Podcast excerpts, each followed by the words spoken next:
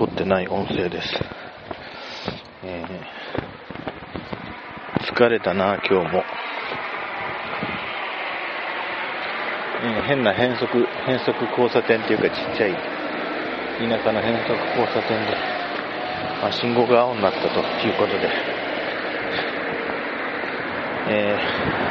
ー、職場から、職場の駐車場までの、えー、歩行中です。えー、っとですね、2016年の5月です。あ、違う、もう6月です。6月の上旬ですね。えー、今日はあの、仕事関係の、あのまあ、同業、同業者の内輪の勉強会がありまして、ちょっと勉強したと。いや、勉強になったなと。これ人の話を聞いて、なるほどっていうのが一番楽ですね。自分であの、プレゼンの側に回ると、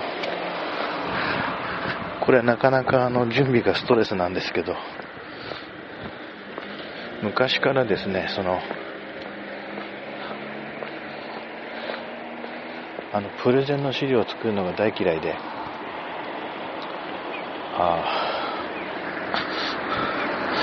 あの、今もあの、正直言ってですね、エクセルみたいなやつをね、全く使いこなせないんですよ。えー、パワーポイントとか、あの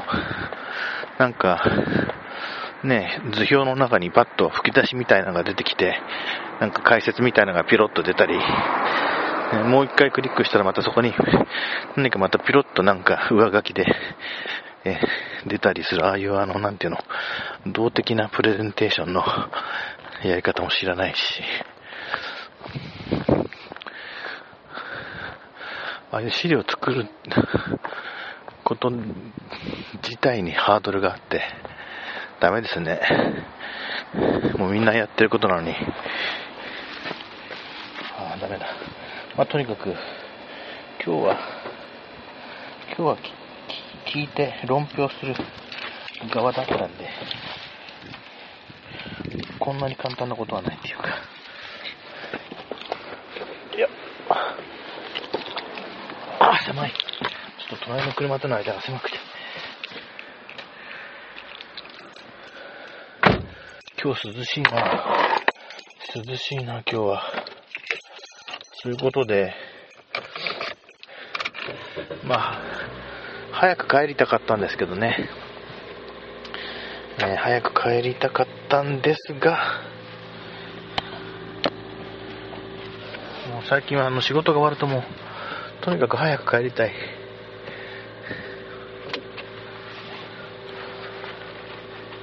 もうこの年になると、この年になるとっていうか、若い時からそうなんだけど、あの、自分の人生の中で、もちろん仕事がなければ、あの、食っていけないわけですけど、あの、全然仕事人間じゃないですからね。全くプライオリティが高くないですけども、まあ、やらなきゃいけないことはこなすけどっていう、なんていうのかな。いい加減にはしないけどそこそこに、的な人なんで、とにかく仕事が、通常の仕事が終わったらさっさと帰りたいんですけども、こういう勉強会的なことは まあ、ある意味あの、自分たちの勉強のためなんで、職場内で行ってはいますけれども、別にあの彫金がつくわけでもないですし、まあ、なんだかんだ言って、あの、ち、早く帰りたかったのになっていう感じなんですけども、まあ、とにかく勉強になったなっていう手応えがあると、やっぱりこの回に出出てよかったなとは思うわけで、えー、まあいつもあの、サボって早く帰りたいなと、こういう場合は思うんですけども、まあなんとか出てよかったなと何を言ってるんだか、まあ、これから帰ってご飯食べます家で。ちょっと遅くなりますが、それでは失礼します。